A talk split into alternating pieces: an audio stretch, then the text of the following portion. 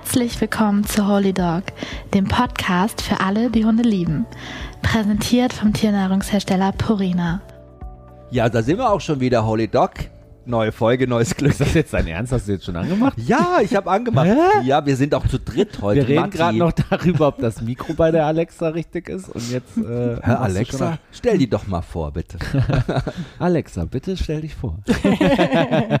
Hallo in die Runde und schön, dass ich hier sein darf. Mein Name ist Alexa Sommer und ich bin heute Gast in diesem Podcast, weil ich Tierärztin bin. Ja, und weil du eine Freundin bist von uns. Auch. Und weil wir uns über ganz viele Geschichten zusammen kennen und Matti immer so grinst, wenn ich sage Alexa Sommer, da rollt er immer so mit den Ich Augen. liebe den Namen einfach. Ich finde, das ist unglaublich. Ich habe zu Jochen gesagt, kann dieser Name, ist das dein Ernst? Hast du den richtig eingespeichert?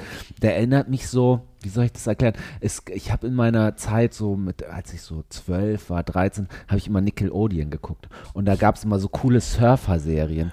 Und da gab es bestimmt eine äh, Darstellerin, die hieß bestimmt Alexa Sommer oder Alexa Summer. Und es war dann so ein cooles Surfer-Girl, die dann immer Oh, so wow. kam. Und die hieß dann bestimmt Alexa Summer. Bin ich mir sicher. Ich konnte es gar nicht Ja. glauben, dass es diesen Namen wirklich Ja, und dann ist ja noch der Doktor davor, ne? Ja, also das Dr. Alexa Sommer. Dr. Äh, Sommer, da kriegen ja ganz viele gibt. Dr. die früher Sommer kriegen auch andere noch andere Gedanken. Also das Genau. ist Wahnsinn. Aber das Und ist ein toller früher war Name. Alexis eher noch Denver Clan. Ah, Und ja. das war immer die Böse. Oh, Alexis, die war ja richtig übel. Da Mhm. habe ich so eine coole Insta-Seite, da folge ich, da kommen ja so alte Denver-Clan-Ausschnitte und das ist so spooky, wenn man das sieht. Schon ein bisschen creepy. Alexa, Ja. du hast ja selber auch zwei Hunde. Mhm, genau. Ähm, ein Golden Retriever-Mädchen. ja, die Dot. Und äh, was hast du noch? Die Chili, kleine Münsterländer Dame. Ach, süß. Und Mhm. ist der Name Programm, Chili? Ja. Ja. Also, und das wusste ich vorher nicht. Also, es war klassisch der C-Wurf und man sollte einen Hundenamen ja gut rufen können. Und dann habe ich so auf Freundinnen gefragt und ähm, ja, dann konnte man ihn gut rufen. Ich nenne sie im Vergleich von den Charakteren, die Chili ist der Ferrari und die Dot ist der Multivan. Die kann Gas geben, ist aber mehr entspannt. Und der Ferrari, der ist draußen, hat immer eine Aufgabe. Also da ist die echt, hat Pfeffer im Hintern, aber sie kann auch chillig zu Hause. Ja. Mhm. Bei Dot ist es so, die wird ja letztendlich auch als Assistenzhündin ausgebildet. Genau. Und das heißt, sie wird irgendwann mal, das finde ich so schön und das ist immer so ein Thema, wo wir beide auch so, äh, so ein kleines Tränchen in den Augen haben, dein Haus verlassen Genau. und zu jemandem ziehen, dem sie ein Leben lang quasi helfen wird, Mhm. durchs Leben zu kommen. Genau. Die DOT ist ähm, gehört und wird auch immer dem Verein Vita Assistenzhunde gehören. Du kennst die ja auch sehr gut, Ja. bist ja auch Botschafter für die Vita. Und ähm, meine Firma, wir sind ein größeres Veterinärpharmaunternehmen, wir äh, haben auch eine Kooperation, wir sponsern auch. Und dann waren ein, zwei Kollegen und ich so ein bisschen verrückt und haben gesagt, wir machen so eine Patenschaft. Also das heißt, dass die so, in der Regel sind sie die ersten 18 bis 24 Monate bei ihrem Paten. Dort ist jetzt schon ein bisschen länger da, weil einfach auch gerade einige Hunde reinkommen und man guckt immer, welcher Hund braucht es jetzt schneller oder auch nicht oder wo ist schon ein zukünftiger Mensch. Aber jetzt in den nächsten vier Wochen wird sie ausziehen und ich mache so das, ich lerne mit ihr die große weite Welt kennen. Also, dass sie halt eben bei mir mit, die geht mit uns auf die Kongresse. Wir hatten jetzt im, im Januar einen großen Tierärztekongress in Leipzig. Da waren über 6000 Teilnehmer. Was macht die? Die kannst du in die Mitte legen auf die Tanzfläche. Das ist ja so egal, Hauptsache dabei. Und ähm, ja, das machen wir, ne? Im Urlaub gefahren, war mit der auf Borkum in Italien und das Ganze, dass sie das alles lernt. Aber auch immer Dummy-Training, der Verein, die Vita schaut auch immer drauf. Man hat also auch regelmäßig Kontakt und ähm, ja, und dann kommt sie jetzt in guten vier Wochen in das Ausbildungszentrum in Hümmerich, das ist ja in der Nähe von Neuwied. Also so Nähe Koblenz. Und da lernt sie jetzt dann halt eben am Rollstuhl Fuß gehen, die Dummyarbeit dann halt eben in Socken hochheben oder auch ausziehen, ähm, Handy hochheben und das Ganze und kommt dann ungefähr vier bis sechs Monate später zu ihrem Menschen. Aber wie geht's dir damit? Ich meine, du hast, wie lange war die dort jetzt bei dir? Dann fast knapp, ich habe sie als Welpen bei der Züchterin abgeholt, fast zweieinhalb Jahre. ich stell dir vor, wir müssten Das Snoopy wieder abgeben. unglaublich. Bei mir löst das ja auf zwei Ebenen unheimlichen Respekt, äh, Respekt aus. Bei mir löst es auf der Ebene Respekt aus, dass ich mir stell, äh, vorstelle, krass, wie stark muss man eigentlich sein, zu sagen, oh, ich tue das, ich bilde jemanden so lange aus oder ich nehme jemanden mit in mein Leben, ein, ein, ja, ein kleines Lebewesen und gebe das dann nachher in gute Hände weiter. Aber es löst in mir auch unheimlichen Respekt aus, weil ich kenne Tatjana ja auch und es ist so, dass die hat schon ein ganz spezielles Auge, glaube ich, Ja. auf Menschen. Und wenn die zu jemandem sagt, ich traue dir zu, dass du einen Hund richtig geil, ganz toll sozialisierst die nächsten zwei Jahre, dann muss ich wirklich meinen Hut ziehen, weil ich glaube, dann äh, die gibt ihre Hunde wirklich nur in die besten der besten Hände. Ja, Jetzt das ist ein bisschen, so. bisschen rot. Also nee, sagen wir es mal so. Ähm, ja. ähm, ja, also Tatjana hat ein unheimlich gutes Auge. Also ähm, für Mensch und für Tier. Tatjana Kreitler, muss man sagen, ist ja. quasi die Gründerin und das Mastermind ja, von, von Vita Assistenzhunde. Und die hat so, falls man das nicht weiß, naja, Assistenzhunde gibt es ja viele, auch Leute, die das ausbilden, aber sie hat schon so eine weltweit einzigartige Art, die auch schon viel mhm. ausgezeichnet wurde mit vielen Preisen, mhm. den Hund in den Vordergrund zu stellen, nicht zu sagen, der Hund ist nicht nur ein Sklave, der dann quasi einem Menschen dient, sondern der Hund ist Teil deines Lebens und, und der hat auch Rechte, sage ich mal, ne, und Bedürfnisse, ja. die befriedigt werden müssen und sucht halt über ja. Matches dann Leute aus, die auch tatsächlich mit dem Hund toll harmonieren und ein Leben lang glücklich bleiben können. Und die Hunde werden auch im Durchschnitt viel, viel älter als normale Assistenzhunde. Das fand ich krass. Ja, das, ja, fand ich auch so eine krasse Tatsache. Ja. Weil Assistenzhund sein ist ja stressig. Ja, also ja, aber andererseits, also die Dot wird da auf jeden Fall wieder mehr zu tun haben wie bei mir jetzt bei so einem Usselwetter. Also gebe ich zu, mache ich jetzt auch nicht so mit Freude Dummyarbeit und sie fände das eigentlich super und die Dot ist Golden Retriever Arbeitslinie und die will. Und für die wird das, glaube ich, nur in Anführungsstrichen Arbeit sein. Aber es stimmt, so wie die Vita das machen, machen das ganz, ganz wenige. Ähm, in anderen Ländern Ländern kommen die erst gar nicht so in den Familien, um halt, die werden auch sozialisiert, aber die haben dann nicht so Bezugspersonen. Mhm. Und das ist halt schon einmalig, weil halt wirklich der Hund, wie du schon sagtest, Jochen im Vordergrund steht. Und auch immer. Und sollte irgendwas sein, dann ist immer der Hund auch wieder, wenn dann auch sollte der Mensch vor dem Hund sterben, sowas passiert ja leider auch schon mal, weil die Menschen ja auch oft ähm, mit dem Handicap auch noch chronische Erkrankungen dabei haben, dann guckt man immer, was ist das Beste für den Hund, kommt er zurück oder geht er, dann kann es auch sein, dass der Pate irgendwann den Hund wieder nimmt und ähnliches. Und wo du eben gefragt hast, Matti, wie es mir damit geht, also Tag X brauche ich die Wimpertusche, die ich jetzt drauf habe, nicht. Die wäre vergebene Liebesmüh. Ja. Da müssen sich bei der Vita mit meinen Augenschatten und allen Sachen so nehmen, wie ich dann bin. Ähm, und so langsam, wo der Tag jetzt näher kommt, kuschel ich abends und schon noch mal mehr und dann kommt auch schon mal so ein bisschen Pipi in die Augen, das gebe ich zu. Aber wenn du vor Ort bist und es siehst und du weißt, wofür dann machst du das gerne. Und ähm, für mich ist immer, war so ein kleines Schlüsselerlebnis. Das war allerdings jetzt schon im November 22. Im August, ähm, da war ich vor Ort bei der Vita und habe das Team Niklas und Lenny beobachtet. Niklas ist ein kleiner Junge, sieben Jahre alt, und der Lenny ist ein schwarzer Labrador. Und die hatten ihre Zusammenführung im August. Mhm. Und im November war der Niklas schon so, oder beziehungsweise der Lenny war schon so bei dem Niklas und bei seiner Mutter angekommen, dass er die Trainerin, die ihn ausgebildet hat, die Lena, ja, das war gut, fein, die war da, aber der war so in seiner Familie, wo ich dachte, ach, Gott sei Dank, sie wird es gut haben, weil man ja. immer denkt, die Tiere haben es nur bei einem selber am besten. Ja, ja, also wenn du dann siehst und wenn du dann hörst, was die sagen, was das bei den Kindern oder auch bei den Erwachsenen ne, ähm, an Kraft gibt, an Selbstbewusstsein, diese Inklusion auf vier Füßen, ähm, dass sie nicht mehr auf den Rollstuhl reduziert werden, sondern halt eben auf den, also auch nicht mehr auf den Hund reduziert, aber der Hund steht als Gesprächspunkt im Mittelpunkt, das ist viel. Oder wie wir es ja eben auch schon mal kurz hatten, es gibt immer mehr auch junge Mädchen mit einem posttraumatischen Belastungssyndrom, Syndrom. Ja.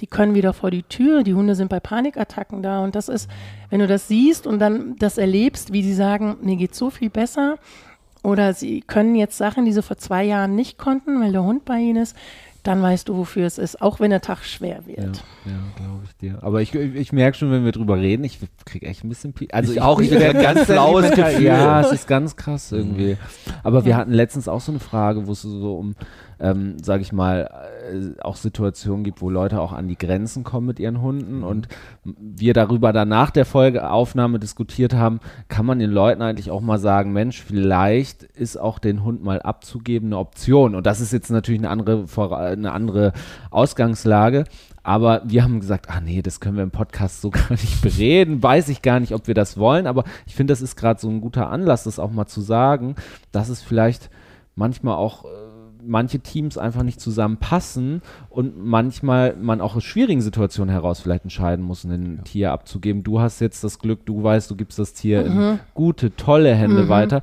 Aber, und das ist auch ein schwerer Schritt, aber darüber denke ich gerade nochmal so ein bisschen nach, dass das einfach, ähm, ja, dass es im Leben manchmal so ist, dass manche Abschiede auch heißen, dass es für, für den anderen weitergeht und mhm. auch besser und Hunde sind ja vor allen Dingen auch Anpassungsweltmeister. Und ich glaube, wenn man irgendwie so merkt, und ich hatte das zum Beispiel ja schon bei Haustiersucht Herz, so Privatabgabe, ne? also wo mhm. der Hund gar nicht ins Tierheim sollte, sondern wo ich eigentlich direkt für den Hund eine neue Familie gesucht habe, für den Hund die Situation zu verbessern und zu sagen, hey, komm, wir schaffen das nicht, unsere Familiensituation lässt das halt einfach nicht zu.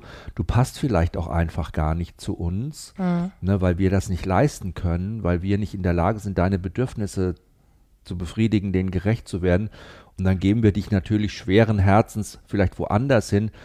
Das ist am Anfang tut weh, aber ey, am Ende für den Hund ist cool, super genau. und der ist glücklich und darum geht es ja auch ich weiß jetzt gar nicht, ob man das so herleiten konnte, was wir da reden. Nee, das du gibst ja den Hund weiter aufgrund dessen, wegen der Ausbildung ja. und das woanders. Aber das ist mir trotzdem gerade so durch den Kopf geschossen irgendwie. Wir haben ja den Snoopy auch aus zweiter Hand quasi und wir ja. erzählen ja ein bisschen in unserem Podcast als Hundetrainer auch so, wie es uns mit einem Listenhund geht, mit einem Amstaff in unserer kleinen süßen Familie, bei der alles auf rosa Wolken schwebte, mit einem Mops, du den Gizmo, ein rosa Gott hab ihn selig und unserem Labrador-Mädchen, der Kalisi. Und ja, da purzelte dann diese kleine Ab Abrissbirne in unser mhm. Leben. Und wir haben diese Woche, Matti, also was Neues gestartet, weil wir hatten ja so ein bisschen diesen Gedanken, und das weißt du ja auch als Tierärztin, du kennst das ja auch als Fachfrau, wenn so ein Hund aus dem Tierschutz kommt, mit sechs Monaten dann im Tierheim abgegeben, der kam aus dem Ausland, das war so ein Welpenmafia-Hund, würde ich mhm. mal sagen. Wissen wir nicht, aber. Aber gehen wir mal von aus, ja. können wir ja, ne, der hatte gefälscht, ich sage immer, hatte gefälschte Papiere, ja. aber ähm, ja, vielleicht wenig Sozialisierung, mhm. wenig äh, Kontakt mit anderen Hunden, gute Erfahrungen gemacht. Wir sind jetzt so ein bisschen an dem Punkt, wo wir gesagt haben, hey, wir müssen noch ganz viel mit ihm aufholen. Er hängt so ein bisschen hinterher und wir klappern mal so Freunde und Bekannte ab und fragen, wollen wir nicht mal zusammen mit den Hunden so einen Social Walk machen? Ja, es war jetzt die ersten Monate einfach so, wir haben hier bekommen und haben erstmal gedacht, der soll bei uns ankommen. Ne? Es soll erstmal in Ruhe hier alles kennenlernen und chillen und dann gehen wir in die Hundekontakte. Ne? Mhm. Das war irgendwie, und dann fing es aber plötzlich an, dass er jetzt beim Gassi gehen an der Leine, wenn er eine Runde gesehen hat, erstmal anfing mit Jaulen die ganze Zeit. Ja. Ist aber auch typisch Pubertät, würdest ja. du wahrscheinlich sagen, oder Alexa, sagst du? Ja, sowohl als auch. Ne? Also er kannte das ja nicht und wenn er nicht sozialisiert war, will er natürlich auch nochmal dann zu den anderen halt hin. Ja. Also, also ich denke sowohl als auch. Ja, da war auch viel Frust dabei, dass wir ihn da nicht hingelassen haben, dass mhm. das nicht ging, verstehst du? Ja, weißt du auch, auch nicht, wer kommt da. Er war ein junger Rüde, steht mitten im Saft in der Pubertät, ja, dann kommen da andere Hunde. Wir wollten so auf Nummer sicher gehen. War vielleicht, sage ich mal, wenn man es jetzt rückwirkend betrachtet, nicht unbedingt die Top-Idee, aber es war die Safe-Idee. Also es war unser Ding immer so auf Nummer sicher zu gehen. Hinterher ist man immer schlauer. Ja, das Ich würde bei meinen, ich würde auch jetzt, also ich habe, also jetzt mit den beiden, die ich habe und ich hatte eine Hündin davor und mit jedem Hund lernst du was und mhm. Neues und weißt, wie, was du beim alten oder was du vorher gemacht hast, das war okay und daraus lernst du ja, was du beim anderen wieder anders machen Ja, kannst. wir wollten halt unbedingt vermeiden, dass er schlechte Erfahrungen macht mit mhm. anderen Hunden, ne? mit anderen Rüden. Und es ist ja schon so, wenn du draußen unterwegs bist, es gibt ja ganz unterschiedliche Hundebesitzer. Ne? Es gibt Hundebesitzer, die lassen einfach alles laufen, die sagen, ah, oh, mhm. dann machen die schon unter sich aus. Mhm. Habe ich letztens auch wieder beobachtet. Ne? Wir haben hier in der Straße einen Labrador, der ist eher unsicher und dann kam von hinten Fahrradfahrer mit einem anderen Hund und der Hund drauf und der Labrador nach vorne gegangen, hat sich unheimlich aufgeregt, hat sich erschrocken einfach, ne? Und der dann mit dem Fahrrad, ach, das machen die schon unter sich aus. Und ich habe mir gedacht, naja, aber für den Labrador war das jetzt nicht so geil gerade, ne? mhm, ne? Und ich glaube, das ist so das Problem. Man hat immer unterschiedliche Halter, an unterschiedliche Erziehungsweisen, genauso wie man es bei Kindern ja auch hat. Und wir hatten uns halt einfach dafür entschieden. Wir haben gesagt, okay, wir gehen erstmal auf Nummer sicher und gucken, dass er hier gechillt ankommt, ohne schlechte Hundeerfahrung. Ja, und, ihr, hm? und ihr wusstet ja auch nicht, was hat er vorher alles schon erlebt. Genau, wir ja? haben ja immer diesen Faktor der Unsicherheit. Mhm. Wir wussten nicht, hat er schlechte Erfahrungen gemacht? Mhm. Was triggert ihn? Und jeder, der einen Hund hat, kennt es ja. Du bist am Anfang natürlich auch, du möchtest nicht, dass dein Hund irgendwas erlebt, was ihn später negativ äh, beeinflusst, was ihn so mit denen er negative Dinge einfach verknüpft. Der hatte schon Kontakt mit Hunden, wir haben den schon auch mit Hunden zusammengelassen, aber haben das halt krass reduziert. Aber anyway, seit einer Woche holen wir das Ganze auf. Und das ist so lustig. Wir beide haben jeden Tag, ey Matti, ganz ehrlich, haben wir Augenringe bekommen. Sag's, Alex, sag's uns, weil wir sind wirklich, wir machen jetzt viel Hund jeden Tag. Wir sind jeden Tag. Also ich sehe es nicht, aber ihr habt auch ein gutes Licht also wir sind jeden Tag mindestens, also es war auch schon wieder zu lang, aber wir sind zweieinhalb Stunden bestimmt spazieren gegangen mit anderen Hunden immer. Und das war dann irgendwann auch mal too much für ihn, aber bei uns ist hier, wenn du in der Küstenheide spazieren gehst und du gehst um ein Feld herum und da ist so eine Konigpferdeweide, Weide, die ist halt einfach mal ein paar Hektar groß und dann gehst mhm. du halt zweieinhalb Stunden, mhm. wenn du da rum rumgehst. Und du kannst nicht einfach zurück, weil da müsstest du über die Wiese. Also es war schon sehr ähm, ausgelastet. Hast du schon mal was vom Social Walk gehört? Kennst du das? Ähm, ja, gehört, selber so nicht gemacht, aber ähm, weil ich hatte meine Hunde immer von klein auf. Mhm. Ne? Dann gehst du natürlich schon in die Welpenstunden und das ist dann eher Sozialisierung mhm. unter sich oder natürlich, aber ähm, so klassisch. Ich selber habe es mit meinen nicht gemacht, aber was es ist oder ne, das, das ist mir schon ein Begriff. Ja. Weil es gab ja auch viele Hunde aus dem Tierschutz zum Beispiel. Viele Leute adoptieren Hunde aus dem Tierschutz, wo wir auch nicht wissen, die haben die jetzt nicht als Welpe bekommen, sondern die Hunde waren schon älter. Und man sollte sich schon, das ist auch so ein bisschen unser, unsere Message, heute auch hier im Podcast mal so ein bisschen drüber zu quatschen, schon auch Zeit nehmen und auch ganz bewusst quasi mit anderen Hunden deinen Hund zusammen mal rauslassen.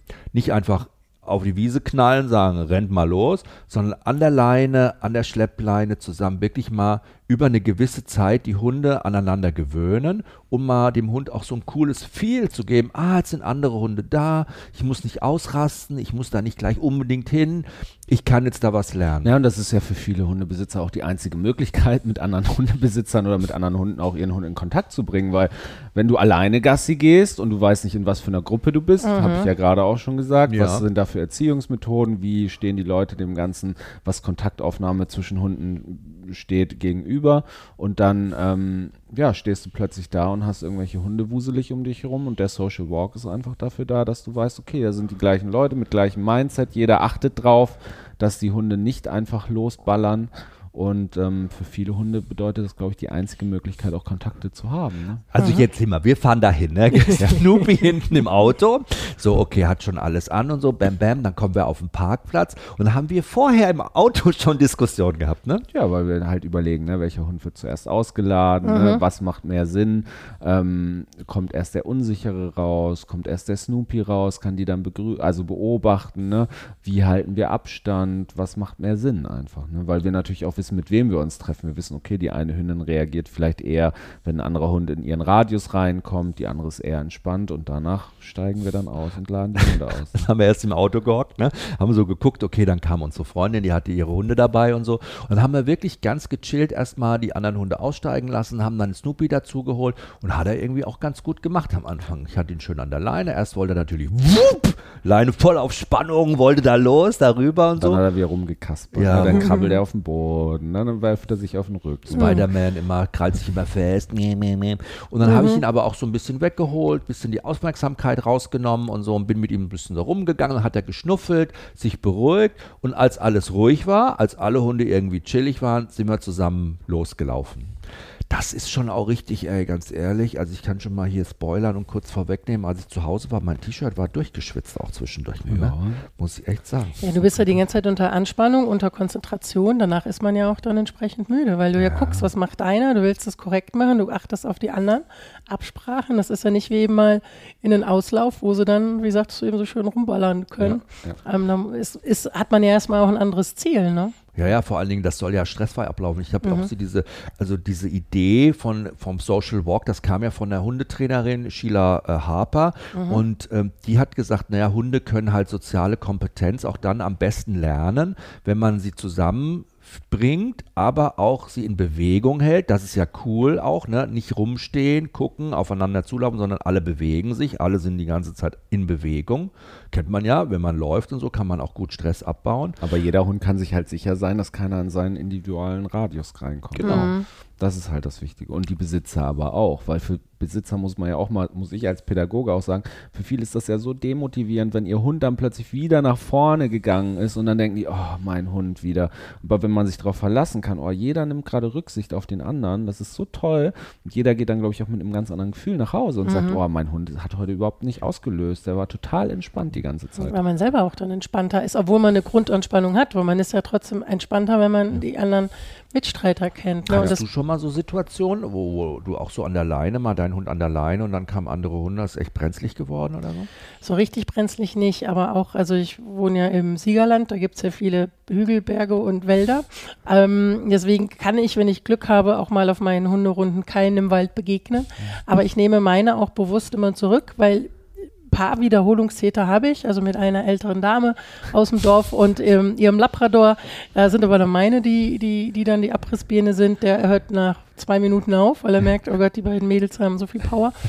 ähm, da weiß ich das jetzt, dass das funktioniert. Bei allen anderen nehme ich so zurück und ähm, so richtig jetzt hier mit der Chili und auch mit der Dot hatte ich das nicht mit der Hündin davor. Und das war so ein klassischer ähm, Appenzeller. Das war unten im Allgäu, als ich im Allgäu gelebt habe. Mhm. Da waren beide an der Leine und dann war die, meine damalige Hündin noch auch deutlich, also war noch recht jung und die haben den halt einfach auch in so einer langen Leine, ne, wo ich auch mal mhm. denke, Leute, wenn ihr eine Flex oder eine Schleppleine habt und ihr seht, meine Hunde gehen Fuß, ne, sind bei mir an der Seite, dann, also ich kann jetzt kein ich nehme für sie klassisch links, beim nächsten Hund fange ich auch mit dem Wechsel an, rechts, links. Ähm, hat auch Vorteile, habe ich mittlerweile gemerkt. Dann ziehen die die Leine nicht ein und der Hund läuft dann schräg vor den Hundeleuten rum und dann ne, ja. ne, sind das so Sachen und wie gesagt, damals mit der ersten Hündin mit dem Appenzeller, danach hatte die einen Groll ja. auf die und ähm, das muss ich leider sagen, sie war auch, ähm, das denke ich aber, das liegt eher, also sie war ein kleiner Mops-Rassist. Ich saß mal in der Praxis und da kam Mops rein, es tut mir leid. Die hatte nie eine schlechte Erfahrung, hat ja. den aber total angemacht in dieser Situation, es war sehr eng. Und ich glaube, die konnte die Mimik nicht deuten, nee. weil sie ja. einfach mit, also ich kenne das von Chapais, ne, die dann mhm. oft auch angegangen werden, obwohl sie überhaupt nichts dafür können, weil die Hunde die Mimik bei diesen ganzen Falten und, und, ne, nicht sehen können. Und ich weiß nicht woher. Und seitdem war die immer aggro gegen Möpse. Ja, ja.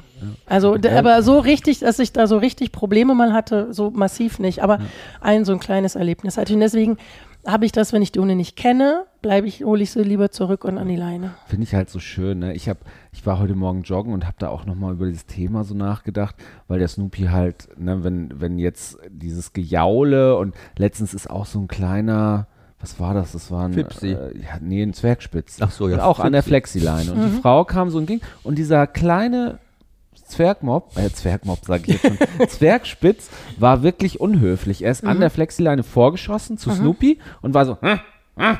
und Snoopy halt in seiner Pubertät, ne, und in seinem, hm, wurde aus dem, halt auch mal, und ich so, oh Gott, jetzt haben wir einen M-Staff, der gerade den Hund angeknurrt hat und die Besitzerin so, oh, oh. und ich habe mir gedacht, aber ihr Hund war doch eigentlich gerade unfreundlich. ja. Ihr Hund ist auf uns zugeschossen an der Flexileine, hat ihn angemacht und jetzt ist sie entsetzt darüber, dass unser Hund mal kurz äh, macht, ja. Und ich habe heute Morgen beim Joggen so drüber nachgedacht, weil es hat mich richtig getriggert, dieses Thema, dass er halt mal auch zurückgesagt hat, obwohl jemand seine Grenze überschritten hat, ey, das ist mir zu nah, verschwinde hier, ja. Und ich bin ja so ein totaler People-Pleaser und ich habe da heute Morgen beim Joggen so drüber nachgedacht, warum mich das so getriggert hat. Und mhm. ja, obwohl jemand unfreundlich ihm gegenüber auftritt, erwarte ich, dass er sich genauso verhält wie ich. Eigentlich könnte ich doch von ihm auch mal lernen, zu sagen, ey, das ist mein Space, das ist, war jetzt gerade nicht freundlich, das war überschritten. Habe ich heute Morgen noch drüber nachgedacht. Beim nächsten Mal machst du es. Ja, ich hoffe. Ich hoffe Stimmt. wirklich. Das Wichtige ist ja im Grunde schon, dass er jetzt nicht blöd rumpöbelt, ja. sondern ne, dass er einfach, ähm, das muss er ja auch lernen. Ich meine, der muss ja Voll. auch im Grunde eine, so eine, sage ich mal, eine kalte Schulter irgendwann mal kriegen, dass so kleine Attacken, die ja immer mal passieren können, von Hunden, die unsicher sind, nach vorne gehen, irgendwas managen, dass er da irgendwie auch gechillt bleibt. Aber du, mit knapp einem Jahr jetzt, sage ich mal, ne? Und in der Pubertät ist es halt einfach für Hunde auch schwierig, das zu lernen. Wir müssen das halt managen. Hm. Aber um nochmal auf unseren Social Entschuldigung, oh, ja, aber ich, ich Nein, musste das Thema loswerden, weil ich eigentlich heute, das war das Einzige, was ich heute richtig zu erzählen habe. Oh, das Thema Social Walk, das ist ja, wenn man jetzt so, ach komm, wir gehen einfach mal spazieren. Leute, ist es nicht. Es ist nicht, wir gehen einfach nur spazieren. Stellt euch vor, ihr tut eurem Hund mit einem Social Walk wirklich was Tolles. Ihr stellt eine super Gruppe zusammen mit Hunden, wo ihr sagt, ach komm, das probieren wir einfach mal aus. Ja?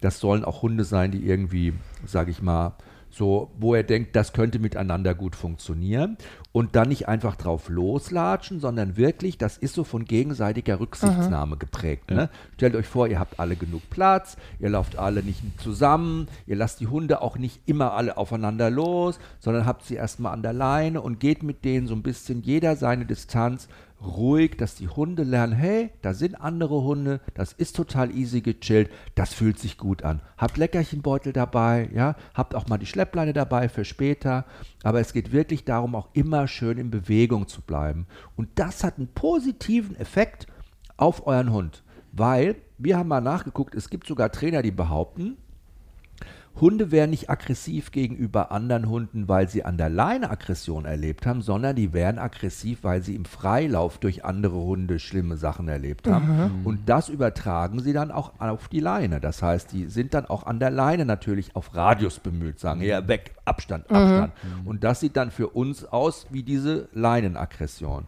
Also das kann alles, ich weiß nicht, ob, was hältst du davon? Glaubst du, dass das so manifestiert ist oder ist das nur eine Meinung? Ich, boah, gute Frage, habe ich mich, weil ich mich noch gar nicht so damit beschäftigt gar nicht Schön, so mit was wir dich hier ja, reindrücken. Ne? Ja, genau. Ähm, nee, wenn ich das so überlege, könnte ich mir das ähm, könnte ich mir das als eine Meinung und auf eine von mehreren, weil ich weiß auch nicht, ob man das immer so pauschal sagen kann, ja. weil ich finde, ist bei unseren Hunden klar, wir können die Hunde und man kann groß verhalten und man kann vieles, ne, also sonst könnten wir sie auch nicht erziehen.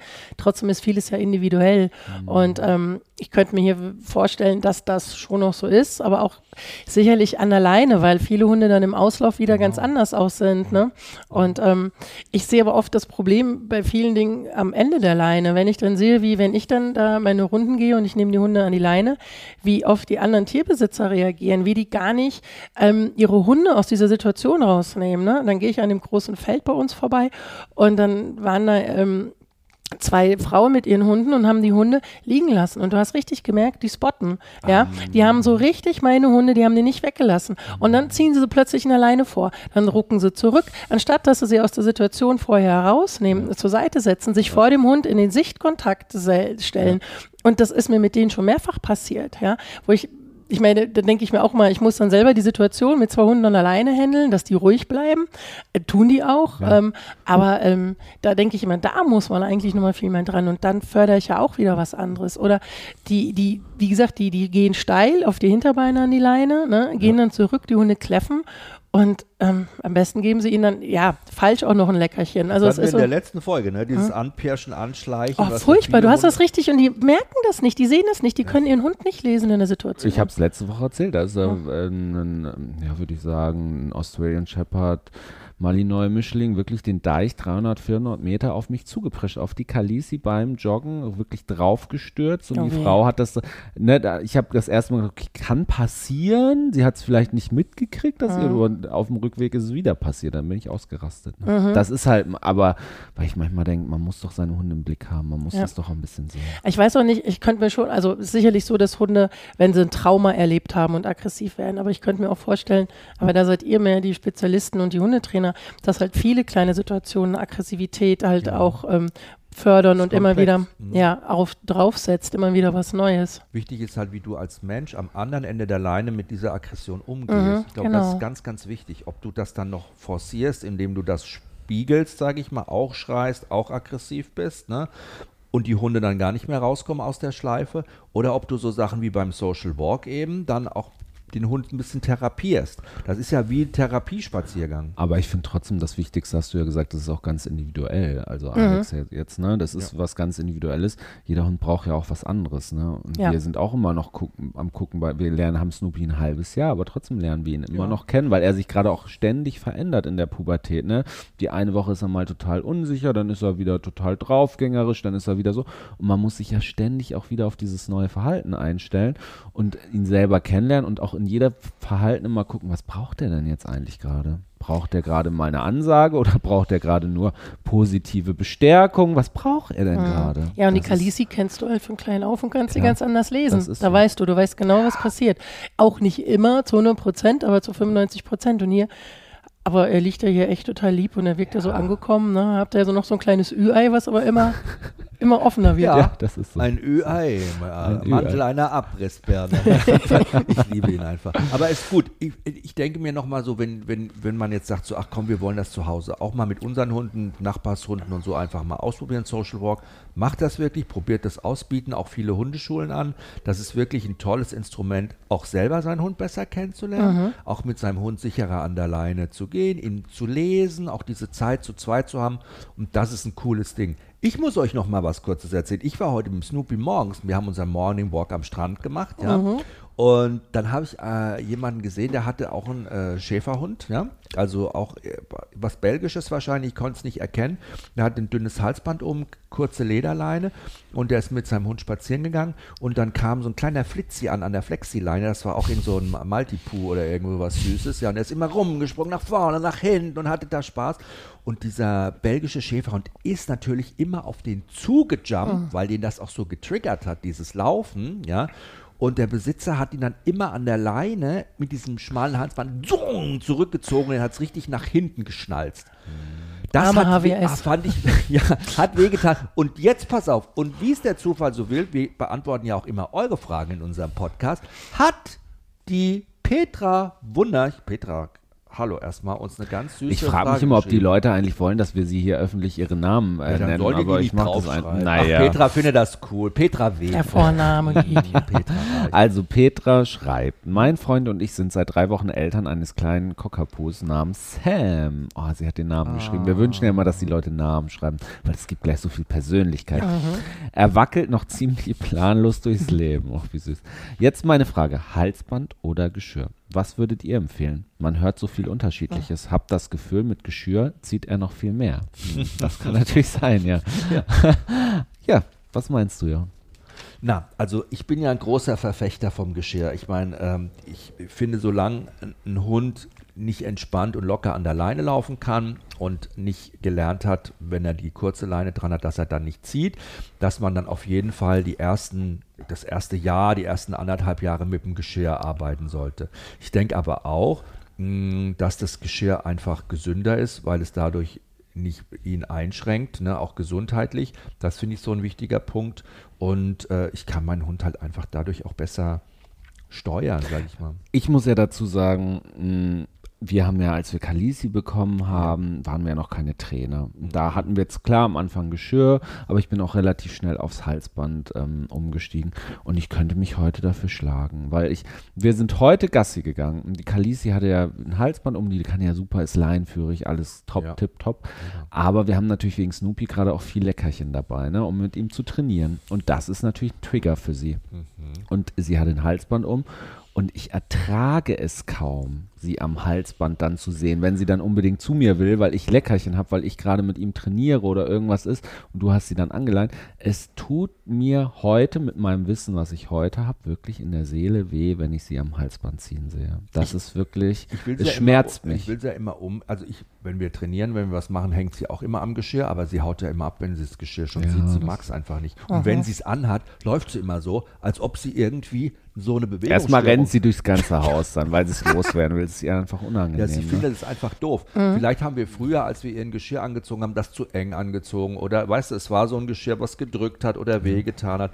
Aber ich glaube, das Allerwichtigste, was man sich wirklich sagen muss, ein Geschirr hat unwahrscheinlich viele Vorteile, weil ein Halsband sehr viele gesundheitliche Gefahren für den Hund mit sich bringt. So, Frau Dr. Alexa Sommer, erzählen Sie doch mal. Also erstmal, also kannst du das bestätigen? Also ich bin jetzt schon länger nicht mehr in der Praxis. Also akute Sachen habe ich so nicht, aber sicherlich durch diesen Zug immer zu sehr, wo ich eben schon sagte, eine arme HWS, arme Halswirbelsäule, wenn das zu sehr immer natürlich auf dem, ähm, immer so ruckartig ist, dann finde ich das mit den Halsbändern auch schon kritisch und da kann man sicherlich auch diverse Muskelverspannungen sicherlich fördern. Ich persönlich habe für die Chili ein Geschirr, das ist ein Canicross-Geschirr, ich mache das nicht, mhm. aber das sitzt recht locker. Das habe ich mir, als ich damals im Allgäu gelebt habe, geholt, weil dieser Hund so vogelaffin ist. Und ich dachte, wenn ich mit der ins Hochgebirge gehe, nicht, dass sie mir wegen irgendeiner so Dole über den Grat springt, oh ja, ja, ja, ja, äh, ich sie nicht mehr oh kriege. Und ähm, deswegen, und dann habe ich so ein, so ein kleines Brust, also so, oder so, so ein Beckengurt und dann habe ich sie auch so eine drei Meter Leine mhm. an mir und an diesem Geschirr. Und das finde ich halt in den Bergen oder hier jetzt an der See, weil sie so vogelaffin ist, damit sie halt eben nicht ständig mhm. drin hängt, ja, ähm, damit sie dieser Druck, damit ich das nicht am Halsband habe, dann kann ich sie in der Schleppleine oder dann am, am Strand, dann kommt dann hinten eine Flexileine dran, die dann dementsprechend, weil dann hat sie einen anderen Druck. Da finde ich das gut. Ähm, und da verteilt sich das auch. Da habe ich auch ein Geschirr. Ansonsten bin ich ein Halsband, weil es einfach, ja, pack's eben schnell drüber. Die läuft aber ja auch viel ohne Leine. Mhm. Deswegen geht es, sonst halt Fuß.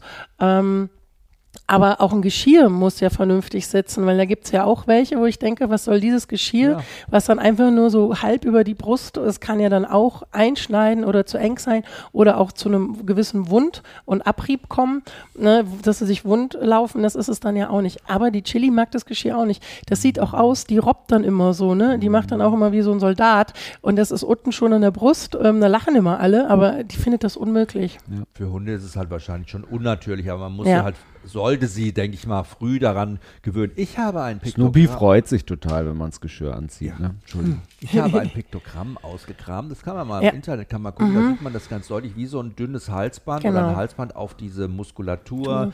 auf den Kehlkopf, auf die, selbst auf die Schilddrüse und auf diese Speiseröhre, weiche, Luftröhre Speiseröhre und auf mhm. diese weiche Nackenmuskulatur ähm, und vor ja. allem die Wirbel auch drückt. Ja. Und deshalb glaube ich, ist gerade wichtig, im jungen Hund ein Geschirr anzuziehen, weil da ist ja die Muskulatur noch schwach ausgebildet, die Wirbel, das ist alles noch weich und so, ja. Und man weiß heute, dass zu viel Halsband, zu viel Zug auf dem Halsband auch die Blutzufuhr behindert, die kriegen dann Blutstau teilweise, ja. Das Gehirn wird nicht richtig durchblutet, die Hunde hecheln, kriegen keine Luft, krächzen rum. Also ich würde gerne sagen, so bis der Hund ein Jahr alt ist, anderthalb Jahre ist, auf jeden Fall mit dem Geschirr arbeiten. Beim Training, wenn ihr mit dem Hund was macht, Fahrradfahren, Schleppleine und so, immer ein Geschirr anziehen. Ja. Und wenn der locker an der Leine laufen kann, dann kannst du von mir jetzt auch ein Halsband mal anziehen. Ja, so wenn die Leinenführigkeit halt da ist, ja, ne? Genau. Und du so halt kurz in der Stadt Fuß führst oder du weißt, die ziehen dann nicht eben dran und springen von rechts nach links. Ja. Aber das stimmt schon, ne, was du sagst. Also dementsprechend auch, also ich habe auch lieber, weil ich es optisch schöner finde, breite Halsbänder. Mhm. Aber die auch, der sagt auch mal, der, wir haben ja 200 Halsbänder, die du immer im Internet Ja, da gibt es ja auch schön. Ja, ja, und man kann sie im Partnerlook laufen lassen und so. Also das, das geht ja auch. Nein, aber ähm, deswegen bin ich absolut bei dir, bei so einem jungen Hund, ähm, entweder ohne oder, ne, weil du ja eben auch noch die Bindung, wenn du im Wald bist und die Möglichkeit hast, wo du dann Versteckspiele machst, um die Bindung zu fördern, dann brauchst du ja auch, da kannst du ja sowohl als auch, da kannst du schon mal zum gewöhnen Halsband. Aber wenn du jetzt richtig, also der sollte erst in der Leinführigkeit durch sein. Ja, das Ding ist ja mit so einem jungen Hund, jetzt wie bei der Petra, ist es ja auch so, du machst ja eigentlich fast ständig lockere Leinentraining. Ne? Also ich weiß ja nicht, wie ihr das macht, aber wir mit dem Snoopy ständig im lockere Leinentraining und da ist ja schon auch der Richtungswechsel für uns ne, maßgeblich oft, um auch zum Erfolg zu kommen. Und das kannst du ja am Halsband niemals machen. Wobei das fahren Leute am Halsband und das tut Hunden mhm. weh und mhm. dann kann man die auch korrigieren. Aber ich finde, da kommt, fällt mir gerade ein Thema Fehlverknüpfung. Das ist ja, ja, auch noch so ein Ding. Ne? Chef, wo dein Hund läuft am Halsband, springt irgendwie, äh, kommt eine Maus oder kommt ein Fahrradfahrer oder ein Skateboardfahrer, den wirkt es da einmal richtig rein. Oder der kleine weiße Hund gegenüber auf der Straße, da will er hin, dann kriegt er keine Luft. Und dann denkt sich so ein Hund auch immer, wenn ich einen weißen Hund sehe, schnürzt mir die Luft ab, dann muss ich mal Ausschau halten, ob ich nicht da wieder einen vorne sehe an der Ecke. Und dann hast du den Salat. Ne? Mhm. Also Petra, Geschirr. Erstmal so, Matti, einverstanden? Ja, erstmal Alexa Geschirr. einverstanden? Ja, Gut. absolut. Haben wir die Frage beantwortet. Genau. Supi! Okay, dann gibt es noch eine Frage von Sonja F. Hallo ihr beiden, ich liebe euren Podcast oh, und freue mich jede Woche drauf. Ich habe vor zwei Wochen einen Hund vom Bauernhof geholt. Oh. Mhm. Was ist da? Das, Was ist da? Also, nee, der Name ist Ginny oder Genie? Genie schreibt, man ja anders. J-I-N-N-Y. Ginny. Ginny. Ginny. Ginny ja. schreibt man. Ja. Ginny. Hallo Ginny. Ist jetzt circa sechs Monate alt. Mhm. Was haltet ihr generell von so Sachen wie Entwurmen oder Impfen? Ist das wirklich nötig oder nur Geldmacherei? Was sagt denn die Tierärztin? Ja, das sind ja gleich mehrere Themenkomplexe auf einmal. Uh. uh. Aber mm, ja, das ist ja schon ein Thema auch. Ne? Ich meine, so, ja. so Wurmkuren, so, das kriegt man ja immer angeboten, auch so beim Tierarzt mal, sag ich mal. Und Impfen, also gut, Tollwut ist ja Pflicht, oder? Ähm, ja, ja, sagen wir Pflicht. Also wenn du mit verreisen willst ne, und du willst nach Deutschland zurück, da brauchst du ja auch einen EU-Pass. Da ist das schon, also da ist Tollwut noch in anderen EU-Ländern Pflicht. Das ist keine Frage. Wenn du mit dem Hund nicht verreist, haben wir da meines Wissens keine Pflicht in Deutschland. Aber ich finde, das ist eine Fürsorgepflicht meinen Mitbürgern und Mitmenschen, meiner Familie und auch den anderen Tieren in meinem Umfeld ähm, weil gerade Tollwut, ähm, ja, ähm, kann auf den Menschen übertragen werden. Wir sind tollwutfrei. Da ist das schon, und also ich würde, also ich bin pro Impfung, mhm. sagen wir es erstmal so, fangen wir da an und man sollte eine gute Grundimmunisierung machen. Also wenn wenn die Sonja jetzt keinen ähm, Impfpass mitbekommen hat für ihren Hund, dann einmal auf jeden Fall beim Tierarzt vorstellig werden und da mal gucken und dann würde ich den Hund grundimmunisieren lassen. Und dann wiederholst du das ja nach vier Wochen nochmal und dann nochmal jährlich. Mhm. Und dann kannst du das ja jährlich machen. Du kannst die auch splitten. Und das hat schon alles sein, seinen Sinn. Zum Beispiel die Parvovirose ist relativ selten geworden, aber das ist eine hochgradige Durchfallerkrankung. Da können die mhm. auch wirklich dran sterben. Ähm, sehen wir, und hast du sicherlich auch, Jochen, dann gesehen, wo du im Ausland unterwegs warst, ja. ne? Ähm, da wird das eben nicht gemacht, wie, wie die Welpen. Da kann, dann kriegst du solche kleinen Durchfallwelpen, kannst gar nichts machen, weil die voller Parvovirose sind und das ist schon heftig. Und die war ja ausgestorben, die Parvovirose, bis mhm. vor 20 Jahren. Und als dann dieser illegale Welpenhandel plötzlich wieder. Ja, Ach, hier gab es das. Mhm. Die war ausgestorben. Das gab es nicht mehr. Die wurde weggeimpft quasi Durch die sozusagen. Impfung. Durch ja. die Impfung gab es das nicht mehr. Und das ist ja eine tödlich, also die endet in wie viel Prozent aller Fälle? Boah, also ganz hoch. Ja, glaub, ja. also jeder zweite Hund stirbt. Also wenn, dann, also das, du kriegst kaum den Parvo-Welpen durch. Das ist ganz, ganz selten. So, und durch diese Auslandswelpen natürlich, Polen, Tschechien, wo die überall herkommen, äh, da sind die Hunde werden. Also das Spannende ist eigentlich, dass die Hunde an sich gar nicht erstmal alle diesen Parvovirus haben, aber die werden ja von überall eingesammelt, auch vom Bauernhof. Deshalb musste ich da so zucken, mhm. gerade als ich das gelesen habe. Mhm. Sammeln die Hunde überall ein, die Welpenhändler, und bringen die zu einer Sammelstelle. Und da infizieren die sich dann mhm. untereinander, weil einer hat es wahrscheinlich mhm. und dann kriegen es die anderen mhm. auch. Weil durch was überträgt sich das? Kot, glaube ich, und so auch, ne? Speichel. Ja, also darüber wird es auf jeden Fall übertragen. Und ähm, was ich noch, ich hatte solche Hunde im, im, ich war in Kenia im Praktikum, da hatte ich solche Hunde gesehen und die haben, ähm, du riechst es. Du riechst diesen Durchfall. Das ist ein ganz süßlicher Geruch. Du riechst es auf jeden Fall. Das klingt schön. Mhm. Aber Bauernhof haben wir jetzt. Wir haben jetzt hier Bauernhof, also impfen. Okay, sollte ja. gucken, ob die, ja. die Grundimpfung. Ja, auf jeden Fall. Und ich meine, ja es gibt ja auch viele, die nicht impfen. Also dementsprechend, was ihr mit eurem Hund vorhabt und ins Ausland wollt, Minimum Tollwut. Ähm, es gibt ja noch, äh, ja, England ist nicht mehr europäisch, aber ja, genau. Aber es gibt ja auch immer noch ähm, für Schweden, Norwegen, vor allem Schweden und England ja auch immer noch Einreisebestimmungen, was die Hunde angeht. Da ist auch eine Regel, da brauchst du auch einen Tollwut-Titter. Also deswegen, das sollte man sich überlegen.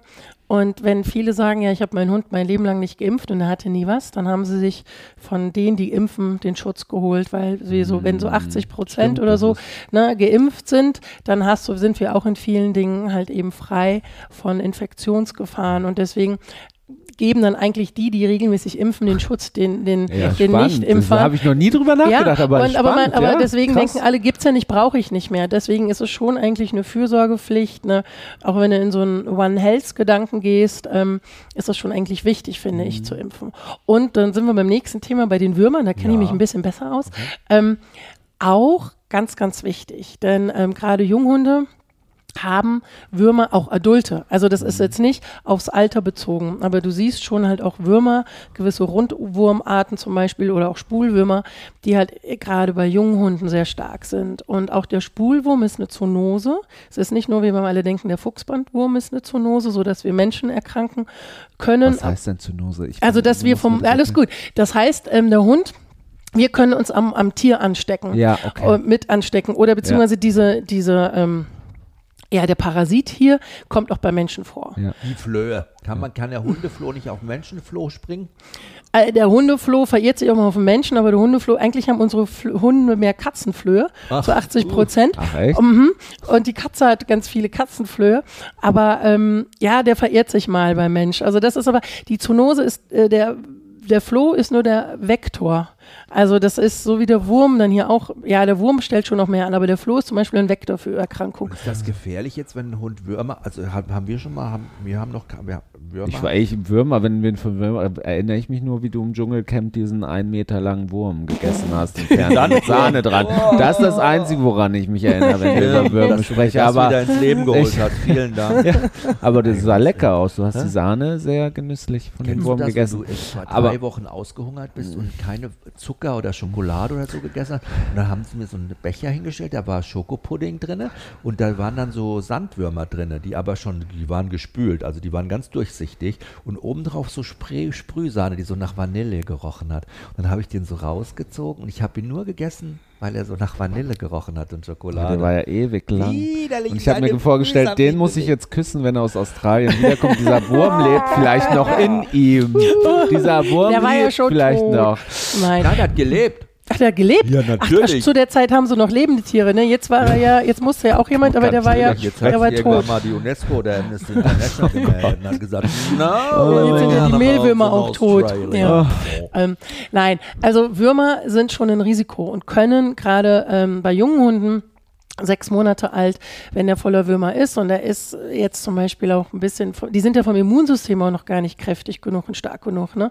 Mhm. Da können die, wenn du Pech hast und dementsprechend wie hoch verwurmt die sind, ähm, Durchfälle, ähm, das sind Kümmerer, die können auch dann daran versterben. Mhm. Ne? Also das ist so möglich. Ähm, das, das schon mal so. Und dementsprechend, wie, also früher gab es gerade auch Katzenwelpen, Bauernhofkatzen kenne ich halt eben auch noch, die diese riesigen aufgeschwemmten Bäuche haben. Und wenn du die dann entwurmt hast, dann hast du da so einen Schwall an ja, Spulwürmer sehen aus wie Spaghetti okay, ähm, und dann erbrochen. Ja, ja. Okay. Und die können natürlich, die machen Wanderwege, die, ne, ähm, Würmer, die können ja. wandern. In, ja, die werden ja dann, also wenn der Hund jetzt zum Beispiel am Kot riecht, am Gras riecht oder ähnliches oder ne, so rumkräuchelt und das aufnimmt, nimmt er die Wurmeier in der Regel auf. Die werden abgeschluckt. Und dann ähm, können die sich im Darm entwickeln und dann können die zum Beispiel auch wieder ähm, hochgehustet werden und dann machen die Wanderwege. Ja, also das, das geht so bei den Lungenwürmern nicht. Das ist wie Alien eigentlich. Das klingt voll eklig. Oh Gott. Ja, also, also sagen wir so, es gibt diverse Wanderwege, wo die halt dann eben auch, also auch die Spulwürmer, dann halt eben auch in diverse Organe wandern können. Und zum Beispiel beim Menschen mhm. ähm, auch bis ins Auge oder auch bei den Hunden. Das, das gibt zum Beispiel gefährlich. auch. Mhm. Gibt es denn mehr Würmer in der Stadt oder mehr auf dem Land? Also ich meine jetzt so, wo muss ich, wir leben ja jetzt hier sehr ländlich, ja. Müssen wir jetzt, jetzt mal ganz ehrlich, müssen wir jetzt mal, mal gucken, wo, also wo kann sich ein Hund denn mehr anstecken? Äh, ja, also Habt so. Ihr das mal, hast du das mal rausgefunden? also so direkt den Vergleich nicht. Sagen wir es mal so. Wir haben 2021 eine große äh, Codesammelstudie gemacht, in, äh, gesamt in Europa, aber jetzt hier in Deutschland waren wir in fünf Städten, in ähm, Köln, Frankfurt, Berlin, Hamburg und München, um halt eben zu schauen, wie sieht es aus in sogenannten Hundeparks oder Grünanlagen. Wir haben ja nicht so Parks wie in Amerika, ne? Mhm. aber so ein bisschen hast du es in den großen Städten schon. Und wir waren jetzt nicht an den Wäldern, ja, ähm, wir haben gewusst da geguckt. Und ähm, das hat sich mit den bisherigen Daten schon, ähm, ja, war, war, war schon, dass es sich, dass es ähnlich war. Also wir haben vor allem Spulwürmer, dann gibt es noch Peitschenwurm und Hakenwürmer, die wurden schon ähm, so in den Prozentzahlen bis zu vier Prozent. Das hört sich jetzt wenig an, mhm. aber wir haben allein in Deutschland um die ähm, 550 Proben gesammelt, ja ähm, damit das auch alles auswertbar war, in jedem Park so und so viel, um dann halt das eben runter, also fünf Parks. Gesammelt? Wir standen morgens zum Beispiel um 7 Uhr im Stadtpark in Köln im Regen. Es war Mai, aber es hat geregnet. Und dann sahen wir die Leute mit ihren Hunden kommen und sind wie so, nicht den Hundekot wegwerfen. Und wir sind da wirklich so hinterher und die haben uns immer ein bisschen irritiert angeguckt und haben nur gesagt, sowas wie, sie haben aber einen Scheißjob, dafür haben sie studiert. Also es war auch einmal so, dass wir, ähm, die eine Dame kam gleich mit zwei, ja, wir brauchten pro Park 15 Proben. Hört sich nicht viel an, aber die musste erst kriegen. Und auf dem Weg zu diesem Park kommst du ja auch an dem einen oder anderen Baum. Und dann haben die oft, kamen die ja schon leer an. Das war dann doof. Dann sie so, oh, habe ich gerade weggeworfen. Da sind wir zurück zum Mülleimer und haben geguckt, welche von den Kotproben warm war. also sowas haben wir gemacht. Haben es dann gesammelt, in ein Labor geschickt und da wurde das dann eben ausgewertet. Und wir haben aber auch einen Fragebogen gehabt, wo wir halt eben gefragt haben, wie alt sind die Hunde? Hatten die schon mal Würmer? Wie oft werden sie entwurmt? Ja, ähm, und da haben wir schon gesehen, dass klassisch auch Spulwürmer wieder bei den Hunden bis zu einem Jahr sehr hoch waren, sehr viel da waren, dass man deswegen da auch wirklich gucken sollte. Bandwürmer haben wir jetzt hier nicht explizit untersucht, aber auch Bandwürmer ist ein Risiko. Wie gesagt, der Fuchsbandwurm, das ist ja auch eine Zoonose. Ähm, der ist gefährlich für Menschen auch. Ne? Auch der, äh, ja, genau, und ähm, kann ja. auch letal sein. Also ähm, tödlich. Tödlich, genau. Für Menschen. Ja. Wow, also wenn der, das, das Gemeine zum Beispiel am Fuchsbandwurm ist eine Inkubationszeit von 10 bis 15 Jahren, dass wir erst Symptome bekommen nach 10 bis 15 Jahren. Okay. Und dann kriegst du, oh, das, der kann jedes Rote Organ Haare befallen. kriegst du dann. Und nee, das jetzt nicht. Oft ist es ein raumfordernder Prozess in der Leber und die tut ja auch nicht weh. Das, das merkt man dann oft erst sehr spät. Ja. Und dann muss man halt dementsprechend ähm, ja, operieren und dann lebenslang da Medikamente nehmen. Und ähm, Und das hast du immer, immer wieder auch Fälle. Und ähm, wir haben ihn vor allem in Süddeutschland vermehrt, den Fuchsbandwurm, kommt aber auch immer peu à peu weiter hoch. Gibt es auch recht schöne aktuelle Studien, wie die Verbreitung ist.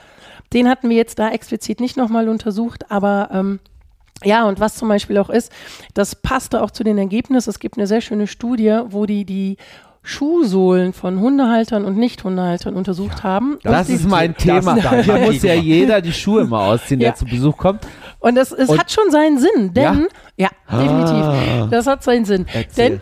Denn, denn ähm, die es war jetzt eine Stadtaufnahme, also die Studie, die haben das in der Stadt untersucht und die Nicht-Hundehalter sind nur auf die Bürgersteigen gelaufen. Und die Hundehalter klassisch in den Parks mit ihren Hunden. Und dann haben die über einen längeren Zeitraum jeden Tag mit bestimmten Lösungen die Schuhsohlen und die, Hunde, die äh, Pfoten abgewaschen. Die Hundehalter hatten bis, also bis zu 11 Prozent waren die positiv mit Spulwurmeier. Die okay, Hunde selber krass. 19. Die Nicht-Hundehalter hatten kein einziges Ei. Ach, krass. Mhm. Und deswegen ist das schon immer wichtig. Also ich wusste eben auch, bei mir darf man mit Schuhen rein. Aber, ja, aber du hast jetzt ein, ein gutes Argument. Ja, das ist super. ja, du sagst 19% Spulbomeier an Schuhen ja. ausziehen. Ja. ja, und man muss immer denken, wer ist zu Hause? Mhm. Ne? Da sind dann vielleicht die Wohnungskatze, die sich anstecken könnte. Ja, die, wo man immer sagt, ach Gott, du musst ja nicht entwurmen oder da muss ich ja nichts drauf tun, geht ja nichts raus. Es sind kleine Kinder, ähm, alte Menschen, vielleicht auch immunsupprimierte Menschen. Und das meinte ich eben auch mit diesem One Health-Gedanken. Man muss immer gucken, wer ist noch zu Hause. Deswegen ist es schon sinnvoll, regelmäßig zu entwurmen. Und das hat nichts mit Geldmacherei zu tun. Würden wir der Petra quasi empfehlen. Nee, der Sonja. Ja, der Sonja. Äh, Sonja, Entschuldigung. Oh, ja, ja das würden, kann ich jetzt genau, nicht mehr Der Petra haben wir ja das Geschirr empfohlen. Okay, genau. Sonja, du machst jetzt die Wurm Entwurmung. Aber ich finde es ganz wichtig, was du sagst ja. und auch spannend, weil es gibt hier in Cuxhaven eine Tierärztin, die, mh, bevor sie Kalisi behandelt hat, zu mir gesagt hat, ich soll sie erst entwurmen. Und ich habe wirklich das, was du sagst, ich habe mhm. gedacht, hä, wie kommt die denn jetzt darauf? Mhm. Warum soll ich diesen Hund entwurmen? Die hat nichts. So, und ich habe gedacht, will die damit jetzt Geld machen? Mhm. Und deswegen, das ist so spannend. Mhm. Deswegen, ich sage auch, ich hatte auch dieses Vorurteil, umso cooler, dass du heute da bist und da aufklären kannst. Ja, vor allem, es ist aber auch bewiesen, dass wenn du die Hunde ungefähr, viele sagen ja vor der Impfung entwurmen, wenn es geht, eine Woche, weil man gemerkt hat, dass der Immunstatus durch die Würmer kann runtergehen und dann kann die, der, also die Antikörperbildung die, die Impfung gar nicht so gut wirken ja. und sich so gut entwickeln. Ja. Deswegen ist das schon sinnvoll. Und es gibt eine unheimlich schöne Seite, die heißt SCAP. Du kannst mhm. das ja nachher nochmal in ja, deine, deine in Nummer draufschreiben. Das sind, ist ein Experten, ähm, ist eine Homepage von Veterinärparasitologen im Expertenrat, unabhängig. Da kann man einen Wurmtest machen. Wie oft sollte ich meinen Hund zu Hause, oder wie oft sollte ich meinen Hund entwurmen?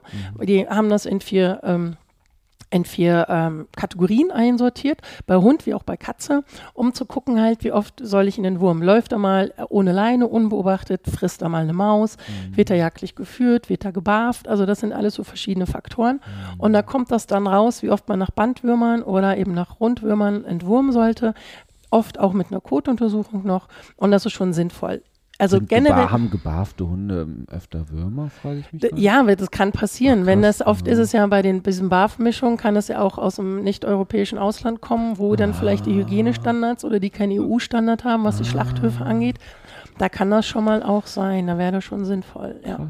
Das war spannend, das war spannend, muss ich sagen. Aber ich muss noch was fragen.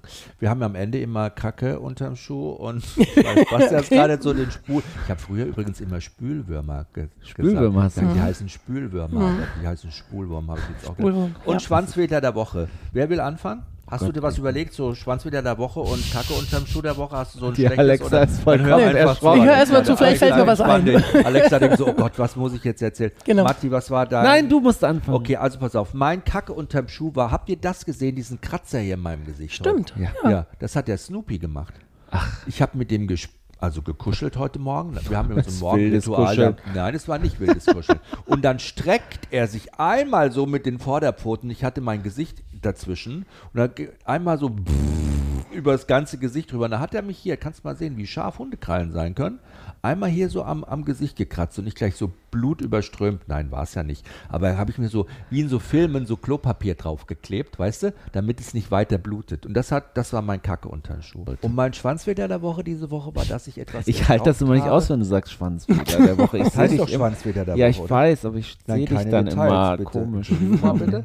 Ja. Und, äh, und zwar habe ich heute entdeckt, ich weiß, habt ihr das schon, ich habe das noch nie gesehen, das war das war von dieser Firma aus Bonn, die diese Bärchen auch herstellt. Mm, die leckeren. Das war so mm. eine Tüte und da stand auf Englisch der Claim drauf und alles so, dieser Slogan, ne, äh, froh, äh, Dingsbumsbo.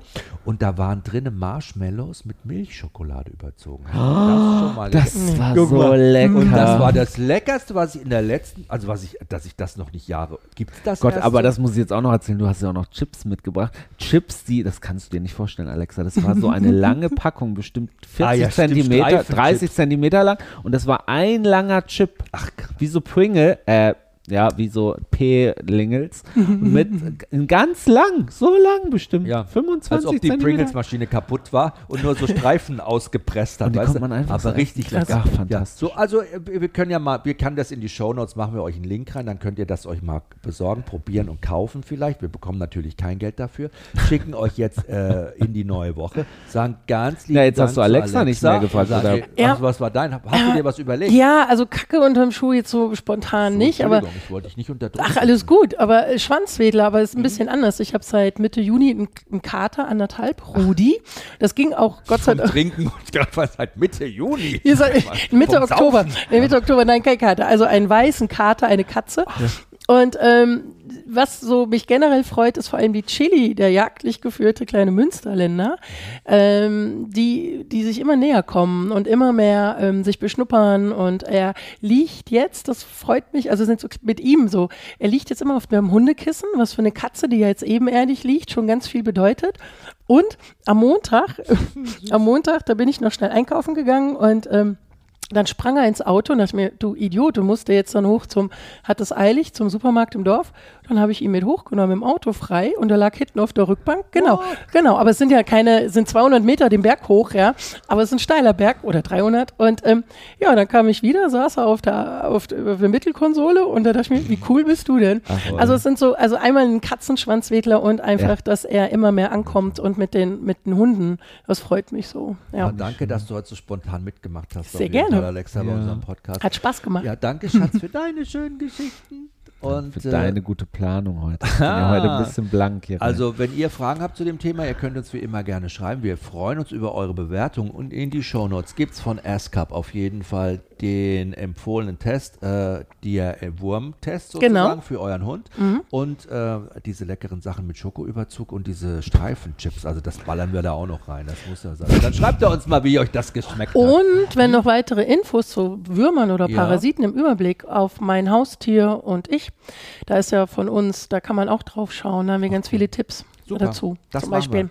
Dankeschön. Macht's gut, ihr Süßen. Tschüss. Bis nächste Woche.